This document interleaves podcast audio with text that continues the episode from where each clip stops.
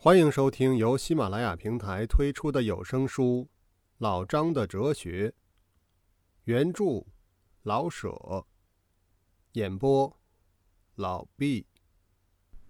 第四十集，庆和堂孙张办喜事的第二天，孙守备早晨起来去开街门，门一开，顺着门四脚朝天的倒进一个人来。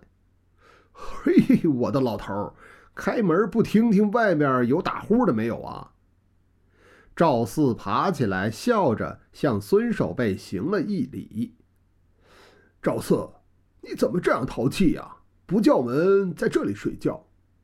孙守备也笑了，叫门，我顶着城门进来的，天还没亮，怎么能叫门啊？所以啊，坐在这里，不觉着就做上梦了。进来，进来。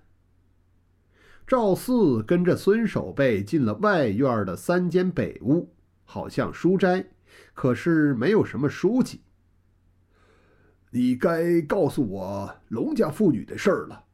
孙守备说着：“别忙啊，老头儿，给咱来一碗热茶。门外睡的身上有些发僵了。”孙守备给赵四一碗热茶。赵四突突的一口气喝完，舒展舒展了四肢，又拍了拍脑门儿，得，寒气散尽，热心全来。老头儿，咱要说了啊，说你的。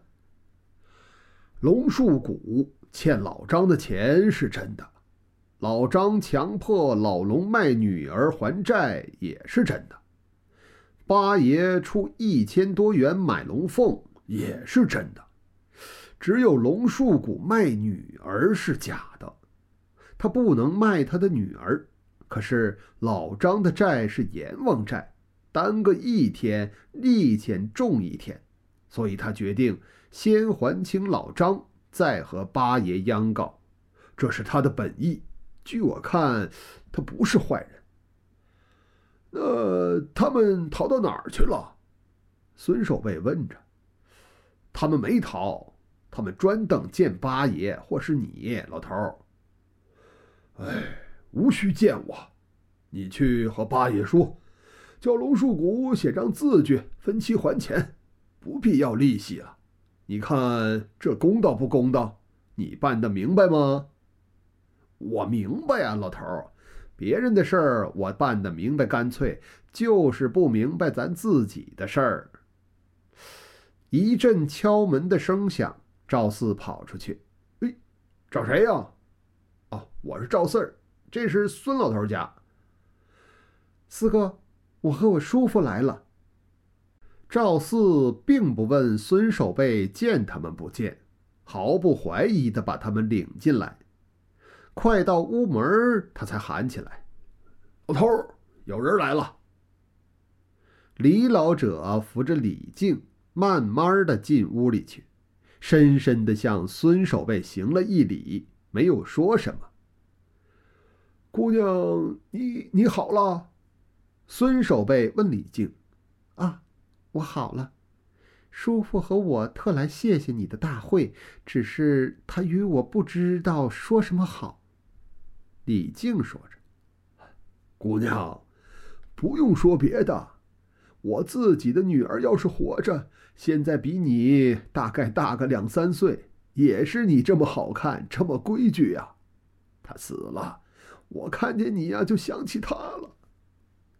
孙守备看着李靖，心中一阵酸痛，泪流下来了。李靖不由得也哭了。赵四用脚尖走出去，他不怕打仗，只怕看人哭。姑娘，你们叔侄此后的生活怎么样啊？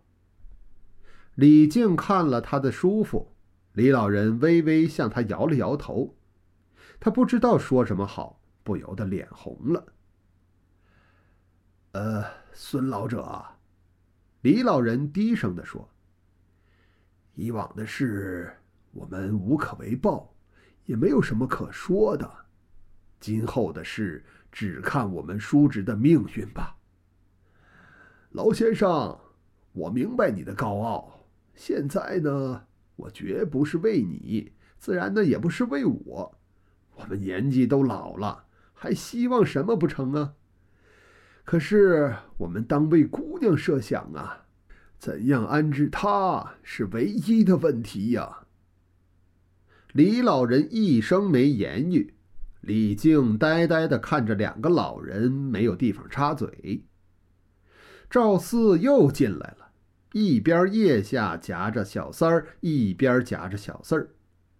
两个孩子用小手指头刺赵四的胳肢窝，赵四撇着大嘴哈哈的笑，两个孩子也笑得把脸涨红的像娇嫩的红玫瑰花片儿。这是小三儿、小四头次见赵四，好像赵四有一种吸引力，能把孩子们的笑声吸引出来。赵四的脸在孩子们的小黑眼珠里是一团笑雾蒙着，无论怎么看也可爱可笑。赵四把两个孩子放在地下，孙八跟着也进来了。孙八看着叔父，看看李靖。脸上红了两阵，羞眉愧眼的坐下，连一声辛苦也忘了说。八爷，孙守备对孙八说：“龙家的事儿我都告诉了赵四，你们快去办吧。”呃呃呃，就是。孙八点了点头。李老人立起来，向孙家叔侄行了一礼，然后对孙老者说。改天再谈。李靖扶着叔父慢慢的走出来，孙家叔侄只送到院里。呃，这位老人颇文雅呐。孙老者对他的侄子说：“呃，就是，也很自尊呐。”赵四说着：“呃，就是。赵四，你自己的事儿怎么样了？事儿全是人家的。”我永远没事儿，赵四回答的。你吃什么呀？拉车，饿不死。人家不愿意去的买卖，咱拉；人家不敢打的大兵，咱打。我倒不能饿死，只怕被人家打死。可是打死啊，比饿死痛快。赵四得意非常，发挥自己的心愿，跟着拍着嘴儿学蛤蟆叫唤。招得小三、小四儿跳起脚来笑。呃，这么着，孙守备说：“你真到过不去的时候，你找我来。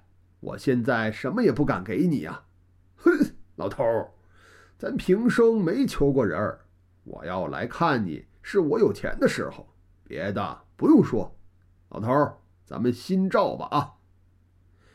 赵四！你个好小子，八爷，你同赵四去办龙家的事儿吧。呃呃，就是叔父。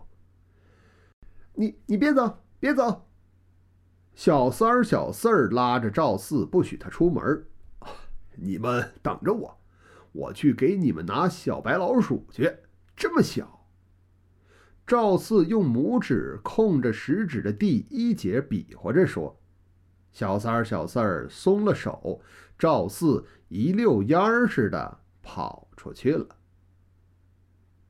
以上便是第四十集的内容，感谢您的收听。